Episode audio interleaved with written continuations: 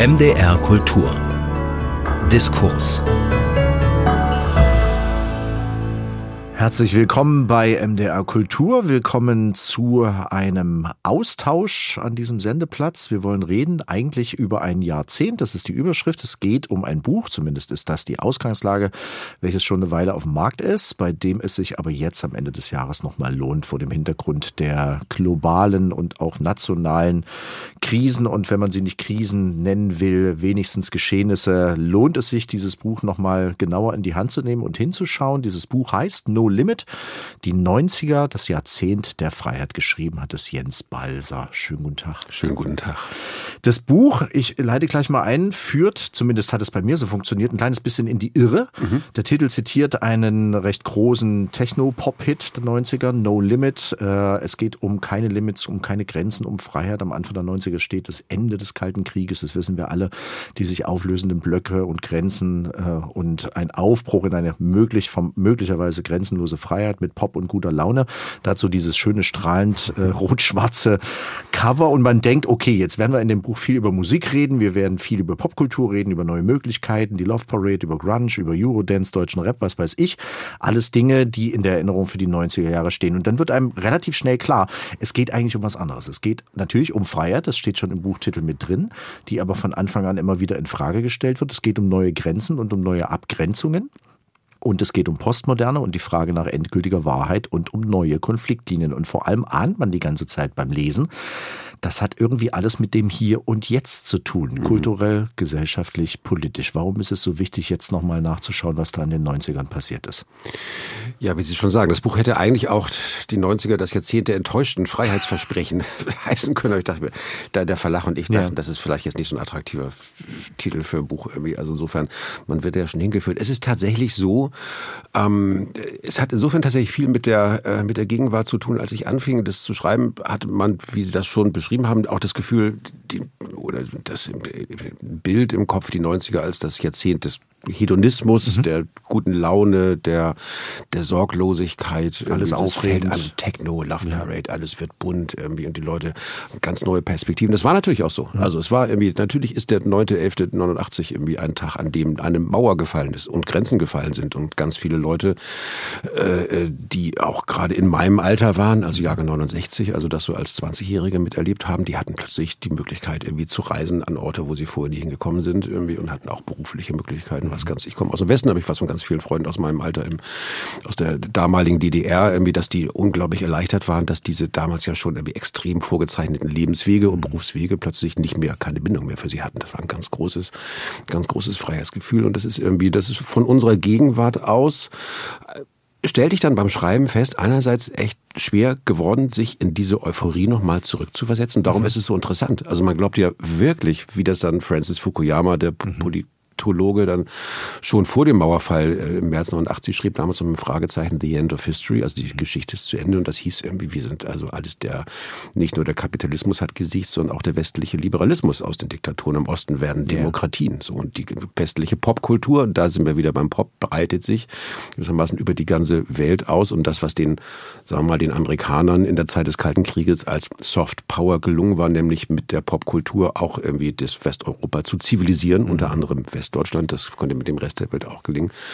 Und man sieht dann sehr schnell, das hat nicht funktioniert. Und mhm. ich habe nochmal irgendwie, also es, es geht, es geht eigentlich sofort los. Ich habe irgendwie, wenn man, wenn man sich die Zeitung äh, der der 9.11., also der, der beiden Wochen nach dem oder so, die Zeit zwischen dem 9.11.89 und dann dem Silvesterfest ja. dann irgendwie durchliest, es dauert, ich glaube, es waren zehn Tage bis in, das ist in Berlin so Villenviertel, Lichterfelde West, die ersten Trappis die Reifen aufgestochen werden, weil Richtig. die Wessis der Meinung sind, so jetzt feststellen nach, ersten, nach dem ersten Begeisterungstaumel, jetzt haben wir die arme Verwandtschaft aus dem Osten hier irgendwie die gehen vor der Tür. Weg. Die gehen nicht mehr weg. Die ersten Rentnerinnen beschweren sich im Rias, damals mhm. noch irgendwie Radiosender in Berlin, äh, dass den Ossis alles geschenkt wird. Und sie haben nur die kleinen Renten und die kriegen da die Bananen irgendwie. Und auch den ist, und auf der anderen Seite auch den Bürgerrechtlern und Bürgerrechtlerinnen in der DDR beginnt äh, zu schwanen, irgendwie, dass jetzt nicht der demokratische Sozialismus, wie Sie ihn sich vorgestellt haben. Dann Zumindest, dass die Veränderung, wie Sie sie herbeigeführt haben, nicht so kommt, wie Sie sich das, vorgestellt genau, haben. Genau, und dass gewissermaßen die Pioniere und Pionierinnen dieser Veränderung äh, schon wenige Wochen danach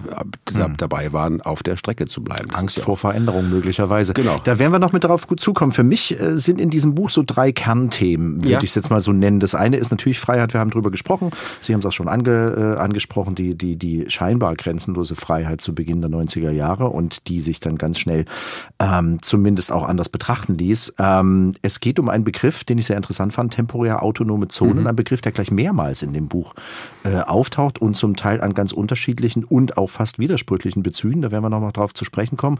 Und es geht um Zeit, mhm. äh, ist mir klar geworden. Mhm. Und ein mhm. Zeitgefühl, auch dieses Gefühl, nicht nur die Zeit gerät aus den Fugen, ich selber komme mit meinem Zeitgefühl nicht mehr klar und auch linear ist das alles nicht mehr so richtig nachvollziehbar. Bleiben wir erstmal bei der Freiheit oder bleiben wir bei der Kultur? Sie haben es ja selber schon angesprochen, bleiben wir bei der Musik. Die 90er stehen vor allem am Anfang für den Aufstieg des Techno. Warum war das Techno? Warum ausgerechnet Techno und nicht eine andere Musik? Es ist Techno natürlich ähm, in Deutschland, vor allem in Berlin. Das ist ein ganz mhm. natürlich, also es gab Techno-Szenen in verschiedenen, auch westdeutschen Städten vorher schon. Ähm, aber in Berlin wird das der Soundtrack zur Wiedervereinigung und auch der Soundtrack, der den Mythos des, äh, der, den Mythos von Berlin begründet, von dem man ja bis heute immer noch zehrt, obwohl der jetzt weil der komplett verblasst ist eigentlich. Also Techno ist der Soundtrack für die Menschen, die direkt nach dem Mauerfall vom mhm. Westen in den Osten gehen und da große äh, Stadtviertel mit leerstehenden Häusern finden, in die man einfach einziehen kann und leerstehenden Fabrikgebäuden oder auch Fabrikgebäuden, die dann im Verlauf des Jahres 1990 dann irgendwie entmietet ja. werden, weil die ganzen volkseigenen Betriebe dann pleite gehen und abgewickelt werden. Und da kann man eine Zeit lang einfach ohne irgendeine Ordnungsinstanz zu Rate ziehen zu müssen oder irgendwie herbeirufen zu müssen, einfach ein paar Plattenspieler reinstellen, ein paar äh, Kisten mit Bier und vielleicht einen Kühlschrank, wenn es ganz hoch kommt, Notstromaggregat. Und aber da hätte man auch Schlager Party spielen machen. können oder Funk oder. Da hätte man auch Schlager spielen können, aber Techno war natürlich zum einen, ähm, das war eine Musik, die in der Luft lag. Also sie kommt ja, das wird auch bei den deutschen Techno-Geschichten gerne vergessen. Die Deutschen haben es nicht erfunden. Sie kommt nee. aus Detroit, aus einer aus einer Stadt, die in den 80ern schon genauso runtergekommen war wie dann Ostberlin oder Berlin-Mitte in den, in den 90ern. Von daher liegt das sehr nahe. Und es war eine Musik ohne jede Botschaft. Es ist eine, das, wie Reinhard Götz das mal gesagt hat, das große Bum, Bum, Bum. Das ist das, worauf sich das irgendwie reduzieren lässt. Zugleich mit einer sehr, da kommen Sie, das, ich finde das. Und das ist nicht despektierlich gemeint von Jens Balser, sondern. Nein, das ist eine, eine, das, eine Musik ohne Botschaft, auf die sich eben deswegen auch ganz unterschiedliche Leute einigen können. Mhm. Es geht, es, es geht nicht darum, wie in der, den Soundtrack der Friedensbewegung oder selbst von Woodstock. Ne? Man war gegen Vietnam oder für dieses oder gegen jenes. Und hier geht es einfach nur darum, es, gibt, es, wird ein, es wird ein Raum geschaffen, ein Dancefloor, ein mhm. semi-legaler Raum, in dem man sich versammeln kann und zu einer Musik tanzt, die keine Differenzen herstellt, sondern erstmal nur Versöhnung. Hat auch so eine, natürlich hat Techno auch so eine Hippie-Komponente, zumindest am Anfang. Ne? Hat es aber in der Erinnerung tatsächlich so, wie sie, äh, so wie sie es beschreiben. Es konnten halt alle. Es gab halt keine ja. Abgrenzung. Es ja. waren die Punks, es waren die Hippies, die sie erwähnen, es waren die Lehrlinge, die Kreativen, die Frauen, die Männer, ist völlig egal. Und die und genau und alles tanzte und die versammelten sich dann irgendwie auf dem auf dem Dancefloor und das der, Begriff der der temporären autonomen Zone, den Sie eben schon erwähnt haben, der kommt von einem von einem äh, Philosophen Peter Lambert Wilson, der äh, sich Hakem Bay nannte mhm. und der meinte damit, dass ähm, gerade Techno und die Techno-Szene exemplarisch sind für eine bestimmte Art von Emanzipation, die selbst nach dem, wir haben schon erwähnt, nach dem Ende der Geschichte noch möglich ist. Also man mhm. erobert sich wie im Karneval ne? oder wie in, wie in ausufernden Volksfesten. Man erobert sich bestimmte Räume, in die man reingeht, in denen alle Grenzen zwischen den Menschen erstmal verschwimmen. Das ist ja auch ein utopisches Moment irgendwie und von dem man aber weiß, die werden jetzt nicht bis in alle Ewigkeit existieren und man wird damit auch jetzt auch keine revolutionäre Gesellschaft ja. irgendwie herstellen können, sondern man schafft sich einen Freiraum für eine bestimmte Zeit. Und Zeit ist ein, tatsächlich, wie Sie es eben schon mhm. gesagt haben, ein ganz wichtiger, ganz wichtiger Aspekt. Das ist auch schwer, sich von heute da wieder rein zu versetzen. Aber man hatte wirklich das Gefühl, also ich, ich auch noch weiß, wie ich mit 20 auf diesen Techno-Partys war, man, man lebt in so einer Art von Zwischenzeit. Also man ist aus so einem linearen Zeitverlauf raus. Also der, die westliche Demokratie hat gesiegt. Als jungen, ich sag mal, Westlinken war es einem auch ein bisschen unheimlich, dass der Kapitalismus jetzt offenbar auch gesiegt hatte. Es, mhm. gibt, es gab keine Alternative mehr dazu. Man war wirklich in der Zeit, wo es völlig unklar war, wo es hinging. So. Und da, dafür ist Techno wirklich ein sehr mhm. guter Soundtrack, auch weil gerade in Berlin Mitte eine ganze Zeit lang wirklich so viel, so viel möglich war. Sie beschreiben den, äh, den Soundtrack, aber tatsächlich nochmal für mich, was ich mich auch beim Lesen nochmal gefragt habe, ist Techno durch so, Sie haben es beschrieben, das Bum Bum Bum, so durch die Abwesenheit von typischen Songstrukturen und sowas. Ja. Ist das so die letzte freie Musik, die erfunden wurde? Ich glaube ja. Okay. Also das, ich, ich glaube ja, weil Techno dann ja auch eine Musik war, die erstmal kein, die hatte kein Ende. Ne? Das mhm. ist irgendwie, also Thomas Meinecke, der Schriftsteller, also großer Pop-Theoretiker, hat es mal gesagt, es gibt, es gibt den, den Pop, der auf Songs beruht und den yeah. Pop, der auf Tracks beruht. Und die Tracks sind dazu da, um ineinander gemixt zu werden. Und tatsächlich war dann, wurden ja auch die Techno-Partys immer länger. In Berlin dauern sie jetzt immer so zwei bis drei Tage. Das war irgendwie Anfang der 90er nicht so. Also im Tresor ging das immer noch eine Nacht und am nächsten Morgen war Schluss irgendwie. Aber trotzdem. Weil es gerade da wieder rückläufig ist, habe ich mir gerade wieder genau. sagen lassen, die Menschen wollen nicht mehr so lange tanzen. Aber die gut, haben eine andere Geschichte. Die jungen Leute haben einfach nicht die Kondition von uns ähm, was ich, es ist ja nicht nur der Techno gewesen. Ähm, wenn man tatsächlich die 90er Jahre nur aus musikalischer Sicht betrachtet, könnten wir eine andere Sendung machen. Ja. Ähm, denn es ist auch die Zeit des Grunge, es ist Zeit, die Zeit des, des Hip-Hop, zumindest des deutschen Hip-Hop, ja. des, äh, des Hip-Hop in Deutschland und auch des deutschsprachigen und, und, und. Was verbindet, nur noch kurz nochmal, dann können wir auch vielleicht langsam die Musik verlassen, was verbindet Techno mit anderen Strömungen dieser Zeit? Nehmen wir mal den Grunge. Was verbindet die? Was, was, was, was trennt diese, diese unterschiedlichen Kulturen? Also erstmal ist es territorial getrennt. Mhm. Ähm, Techno kommt aus den USA, mhm. hat aber in den USA in den 80ern eine sehr geringe Rolle gespielt. Das war Underground-Musik und was Sie meinen, Grunge, das ist interessant, irgendwie hängt ja zusammen mit dem, was man damals in den USA auch so Slacker-Kultur mhm. nannte. Und es gab auch in Deutschland viel gelesenes Buch von Douglas Coupland, Generation X. So, die Slacker waren die Leute, die so in dieser, auch diese Zwischenzeit irgendwie so wahrgenommen haben. Es gibt irgendwie auch so ein Ende, die auch so den, den Sieg des, äh, den Sieg des Kapitalismus wahrgenommen haben und die dann aber Prägung von, äh, von Douglas Copeland in so Mac-Jobs festhing. Das ist auch so ein Wort, das damals zum ersten Mal erschien. Also so prekarisierten yeah. Arbeitsverhältnissen beim McDonalds. Das gab es in der Form in Deutschland noch nicht. Und das führte dazu, dass so eine ganze Generation an eben jungen Leuten, an eben diesen Slackern sich so einrichtete in so einer, mit uns geht's ja ohnehin nirgendwo hin, Karrieren können wir nicht machen, so, mhm. weil ne, uns bleiben eh nur so prekarisierte Arbeitsverhältnisse. Und dann nutzen wir die Zeit doch einfach dazu, irgendwie abzuhängen, zu kiffen, irgendwie und um irgendwie nihilistische Musik zu hören. Nirvana irgendwie oder auch ganz, also Dinosaur Jr., also auch so Bands, wo man dann wirklich das Gefühl hatte, die Leute kommen eigentlich gar nicht mehr aus dem Bett raus. Aber nochmal, das sind, also so wie Sie es beschreiben, sind es eher trennende Eigenschaften. Ja, ich glaube, das ist die Gemeinsamkeit. Ich, ich, glaube, das ist auch, das ist eher Trend ist, die, die Gemeinsamkeit ist die, ähm, die historische Lage. Also okay. Also die, es ist eine unterschiedliche Reaktionen auf die historische Lage, ähm, die sich bei den, und das war, das fand ich dann im Nachhinein ein bisschen unheimlich bei der Recherche, die sich bei den Slackern dann auch darin äußert, es gibt diesen Film von Richard Linklater, ja. der diesen Begriff auch geprägt hat, die hängen dann irgendwie auf dem Sofa rum, das sind alles wahnsinnig intelligente junge Menschen, machen sich Gedanken darüber, wie die Welt läuft und was machen die? Die entwickeln Verschwörungstheorien. Mhm. Dieser ganze, dieser ganze, man muss sich das wirklich nochmal ansehen, das ist wirklich hochinteressant. Dieser ganze Slacker-Film besteht darin, dass sich intelligente junge Leute, die aber einfach zu viel gekifft haben, erzählen, wer jetzt wo hinter, hinter welchen Ereignissen steckt. Und das die wissen man, eigentlich die Wahrheit. Die, das eigentlich die Wahrheit ist, also bis hin am Ende, es endet dann damit irgendwie, dass eine ausführlich erklärt, warum, wozu die Schlümpfe da sind. Die sind ja blau und die Schlümpfe wurden von Buddha geschickt, der jetzt bald wieder auf die Erde kommt, damit Kinder sich daran gewöhnen, dass blaue Menschen, äh, blaue Wesen total coole Characters sind. Das fand man damals drollig, irgendwie mhm. so in dieser Verspultheit. Das erinnert heute ein bisschen an. Und, und heute weiß man natürlich, Verschwörungstheorien sind mhm. verdammt nochmal nicht lustig. So. Okay. Ähm, wir reden die ganze Zeit über Gesellschaft, über Politik, über Veränderungen. Wir tun es anhand der Popkultur. Ähm, das hat natürlich auch einen Grund. Ist, ist, ist, gibt Popkultur eigentlich das Tempo von gesellschaftlicher Veränderung vor? Jetzt mal nicht nur die 90er oder ist es am Ende immer nur ein Symptom?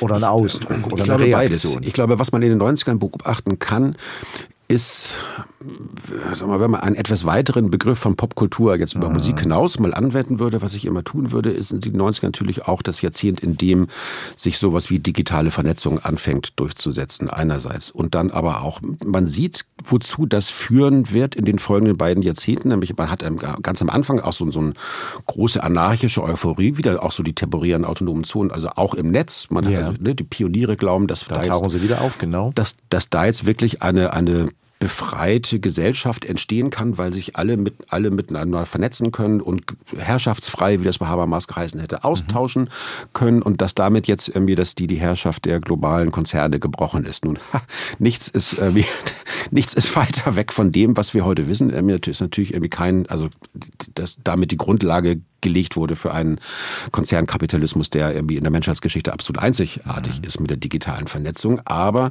ich glaube, das ist das eine. Das andere ist aber, dass sich auch so eine Kultur des radikalen Individualismus ausbreitet. Yeah. So, also wir haben also das, das, das Privatfernsehen mhm. beginnt irgendwie Leuten, die zehn Minuten Ruhm zu verschaffen, von denen Andy Warhol immer geträumt hat, für alle. So und die alle haben aber jetzt das Gefühl, dass sie sich nicht mehr so Gruppen zuordnen, um irgendwie eine Position in der Gesellschaft yeah. zu haben, wie in den 80ern, also Punks, Gothics, Hippies. Mhm wie auch immer, sondern dass jeder was ganz Besonderes sein muss ähm, oder sein will. Man sieht in der, Sie haben gefragt, ob, ob, ob Popkultur Beschleuniger ist. Tempo vorgibt oder? Popkultur ist in ganz vielen Fällen ein Seismograph, mhm. aber auch eine vorbereitende Instanz, weil natürlich diese Individualisierung, die sich in der Popkultur ausbreitet, dann gewissermaßen die Grundlage dafür bietet, dass in den Nullerjahren dann solche soziale Netzwerke wie, wie Facebook und später Instagram so erfolgreich werden können, weil die genau auf diesen durch Popkultur geschaffenen Bedürfnissen dann, dann aufruhen. Ne? Also Facebook macht im Grunde nichts anderes als jeder will ganz speziell eine Marke sein und Facebook gibt den Leuten einfach nur die Möglichkeit, so das jetzt sofort irgendwie ins Netz zu stellen und sich yeah. da als Marke aufzubauen und Instagram dann auch. Das hätte alles, glaube ich, dieser, dieser technische Erfolg hätte so nicht funktioniert, wenn diese Bedürfnisse nicht vorher schon da gewesen wären. Definitiv definitiv. Hakim Bey haben Sie angesprochen, wir waren bei den temporär ja. autonomen Zonen. Der hat auch noch einen ganz anderen spannenden Satz gesagt, den Sie in dem Buch zitieren. Die Vision entsteht im Moment des Aufstands, aber sobald die Revolution triumphiert und der Staat wieder ersteht, sind Traum und Ideal bereits verraten. Da kommen wir zu dem dritten Bereich der Zeit, ja. äh, des Zeitgefühls. Ist es ist es so, die Ereignisse haben sich so überstürzt, es ändert sich das Gefühl der Zeit, so schreiben sie es im mhm. Buch. Das taucht immer wieder da auf, auch bezogen auf die nicht mehr linear zu, also nicht mehr linear laufenden Ereignisse, auch nicht linear zu begreifenden Ereignisse, während im Osten nur als Beispiel noch die Aufbruchstimmung herrscht und wir durch die viel beschriebenen neuen Techno-Clubs, die es nicht nur in Berlin, auch in mhm. Leipzig und in Dresden und in Jena und in Erfurt gegeben hat, äh, war ein bisschen weiter weg im Osten, entstand dann schon ähm, der erste Konflikt, der zum ersten Krieg ähm, auf europäischem Boden nach dem Zweiten Weltkrieg führte und noch ein bisschen weiter weg ähm, entstand so der Beginn des richtig radikalen politischen Islam mit der Fatwa ja. gegen Salman Rushdie. Ist das, ist das so, dass man, dass man diese Geschichte in, im Nachgang kann man das alles irgendwie ein bisschen aufdröseln? Ja, ja. Im Nachhinein ist man immer schlauer. Worauf ich eigentlich hinaus will, ist, ähm, es gibt so diesen lustigen Satz, Veränderung braucht Zeit. Mhm. Wir reden über Veränderung. Aber haben wir die Zeit überhaupt? Hatten wir die damals?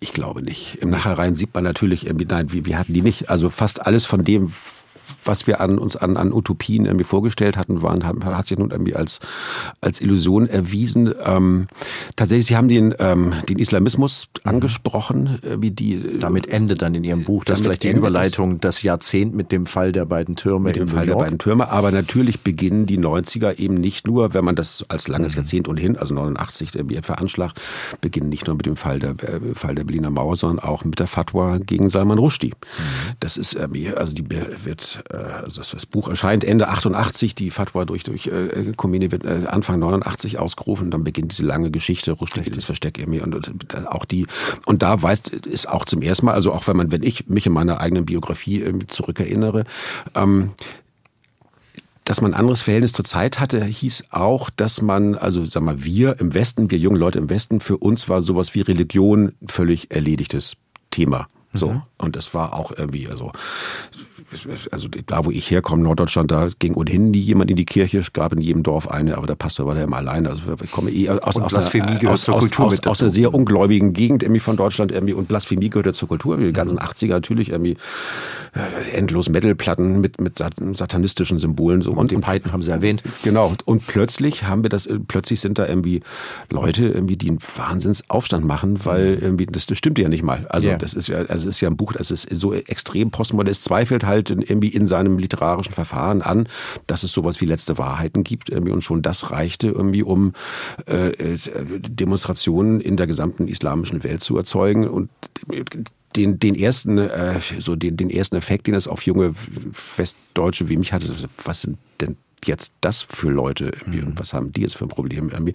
Und natürlich dachte man erst, das ist irgendwie Steinzeit. Das sind, das ist ganz klar, ne? Die Bullers und Steinzeit und Kopftücher und so. Das ist alles irgendwie aus, aus einer längst überwunden geglaubten Epoche. Die sind einfach so ein bisschen hinterher. Also ja. so das Gleiche, was wir, wir im christlichen Abendland geschafft haben, nämlich jetzt die Religion irgendwann mal loszuwerden. So, das wird denen schon auch noch gelingen. Heute wissen wir natürlich, das Gegenteil ist der Fall. Und das, was äh, die, die Diagnose von Francis Fukuyama wurde dann sehr schnell abgelöst durch die von Samuel P. Huntington, also Clash of Civilizations, Kampf der Kulturen auf Deutsch irgendwie ungenau übersetzt, irgendwie das also ganz neue Konflikt Bereiche entstehen auf der Welt nach dem Ende des Kalten Krieges und dass die, äh, dass die künftige äh, Konfliktlinie nicht mehr zwischen jetzt dem Westen und dem Osten verlaufen wird, sondern zwischen dem Westen und der islamischen Welt. Und dabei hatte, das ist der große Fehler bei Huntington, dann äh, Huntington das, was dann wirklich uns gegenwärtig auch beschäftigt, nämlich den Aufstieg der Chinas zum, zum Großreich auch noch gar nicht wirklich irgendwie auf dem Radar. Mhm. Zurück zum Zeitgefühl und äh, dem, was wir eigentlich besprechen, dass wir über die 90er reden und es von, von, vom hier aus, vom Jetzt, vom 2023, 2024 tun. Und dass es ganz wichtig ist, was ist so ein bisschen die Lehre? Die eine Lehre könnte sein, nehmen Sie das Buch nochmal, dann könnte man A, äh, ja. ein paar Dinge lernen und besser verstehen, die jetzt passieren. Man könnte vor allem besser verstehen, dass man sich mehr Zeit nehmen sollte und ein bisschen Geduld haben sollte. Ähm, was noch? Man hat das Gefühl, dass ähm, man sich irgendwie jetzt gewissermaßen nach diesen 30 Jahren, die seit dem Anfang der 90er vergangen sind, irgendwie in so, einem, in so einem Zirkel befindet, wo man eigentlich am Anfang wieder angekommen ist. So ja. wie eigentlich jetzt nochmal wieder so. Also das Buch beginnt auch damit, der erste McDonalds in Moskau wird eröffnet. Richtig, und, und jetzt wurde, ist er geschlossen. Jetzt ist er geschlossen. Oder heißt anders. Der wurde, ja, wurde erstmal geschlossen, dann unter mhm. anderem wieder aufgemacht. Also das, also das, also das war ja auch schon das Symbol, über das da auch viel diskutiert wurde. Was, ja. was heißt das irgendwie? Und ist der, äh, inwieweit ist der, ist der Westen am Ende? Irgendwie, was das für mich, irgendwie das heißt, dass, ähm, ähm, beim Zurückversetzen in diese Euphorie trotzdem natürlich sowas wie eine sentimentale Wehmut entsteht. Mhm. Und natürlich irgendwie der Wunsch wäre, so eine Art von Euphorie, Begeisterung für, für Freiheit wieder erzeugen zu können. Das heißt, vielleicht kann man sich, wenn man darauf zurückschaut, nochmal genauer die Frage stellen, wenn wir jetzt nochmal rekonstruieren, was da eigentlich schiefgelaufen ist, warum ist dann die, ähm, warum ist die, die Euphorie so schnell wieder verschwunden? Ja. Und aber auch, ähm, das ist offensichtlich, wenn wir über Freiheit reden, doch sehr unterschiedliche Freiheitsbegriffe gibt. So, also und das ist, es kommt im Buch ja auch vor, also wir haben nicht nur die temperierenden autonomen Zonen, sondern sofort 1990 im, beginnt dann in, in äh, von Westnazis, die in den Osten gehen, der Begriff der national befreiten Zone. Richtig, das, das gehört beschäftigt. Also das ist, dazu. Da kommt der, der, die haben natürlich auch einen Freiheitsbegriff, die wollen halt frei von Ausländern, Ausländerinnen, Schwulen und was nicht allem sein, sondern einfach nur heterosexuelle Bio-Deutsche. So, das, das ist aber auch Freiheit. Und ich glaube, wenn, und natürlich hat sich irgendwie äh, offenbar die Anhänger des politischen Islams auch einen bestimmten Freiheitsbegriff, ja. nämlich die wollen frei von allen Ungläubigen sein. So, und das ist das, das ist jetzt natürlich das, was uns die, die Achse zwischen der Hamas und dem Iran und das, was jetzt nach dem 7. Oktober wirklich nochmal, nochmal ganz dramatisch irgendwie ins, ähm, ins Blickfeld geraten ist. Irgendwie. Und das kann man auch lernen, ähm, wenn man sich die, zum Beispiel die Biografie von, von Bin Laden ansieht, mit der das Buch endet. Irgendwie, das ist in diesen, ähm, auch in der, im, im, im Wiedererstarken des politischen Islam irgendwie, oder überhaupt im, im, im Erblühen des politischen Islam im modernen Sinne, das gab es ja in der Form vorher gar nicht, jetzt nicht darum geht, und nicht, nicht, nicht nur darum geht, bestimmte Territorien zu befreien, das Palästina, was man immer davon ja. hält, sondern es geht darum, das war auch irgendwie damals schon Bin Ladens erklärtes Ziel und das kann man in, in allen Filiationen äh, bis, äh, bis zu Hamas von heute weiter verfolgen. Es geht darum, den Westen zu vernichten und die Welt von allen Ungläubigen zu befreien. Und das ist, glaube ich, eine Einsicht, die äh, gerade auch unter vielen popkulturell sich als links verstehenden Menschen momentan noch nicht wirklich angekommen ist. Ganz sicher. Man kann eine Menge lernen von den 90ern, auch aus diesem Buch, wenn man das jetzt nur nimmt. Ähm, man kann da, Sie haben es angesprochen mit den national befreiten Zonen, das fand ich sehr erschreckend in dem Buch, dass bestimmte Sätze, Sprüche, Rhetoriken ähm, alle schon mal da waren. Ja. Selbst die Debatte um die Political Correctness ja. und äh, der Wokeness, wie wir es heute haben, auch die waren in den 90ern da. Also insofern, es lohnt sich da mal reinzuschauen und man wird wahrscheinlich dabei feststellen, äh, es wird, äh, es wurde damals schon gekocht und auch heiß und es hat sich trotzdem an der Stelle nicht bewahrheitet, dass alles ganz furchtbar wird von den Leuten, die sie mal an die Wand schreiben. Letzter Satz, ja. äh, Jens Balser, wird es, weil das kurz so anklang, dass man jetzt vielleicht ein kleines bisschen äh, desillusioniert ist, wird es nochmal so eine Zeit der Euphorie geben, wie wir sie zu Beginn der 90er hatten. Und sagen Sie jetzt bitte nicht nein. Ich fürchte nicht in näherer Zukunft. Okay. Aber vielleicht, vielleicht, ich wäre schon froh, wenn wir beide das noch erleben würden. Das ist doch ein schönes Schlusswort. Jens Balse hat das Buch geschrieben, No Limit, die 90er, das Jahrzehnt der Freiheit. Wie gesagt, ich hatte es angesprochen, es ist schon ein bisschen länger auf dem Markt, trotz und alledem. Und deswegen haben wir es bei MDR Kultur jetzt nochmal zum Ende des Jahres rausgenommen. Lohnt es sich unglaublich, und ich habe es mehrmals erwähnt, nochmal reinzulesen und dann festzustellen, es ist alles nicht so wahnsinnig neu, was wir hier erleben. Jens Balser, vielen Dank fürs Gespräch. Ganz herzlichen Dank für die Einladung. Alle Lesungen, Hörspiele und Features von MDR Kultur in der ARD Audiothek gibt's auf einen Blick. Abonnieren Sie einfach unseren Newsletter unter mdrkultur.de.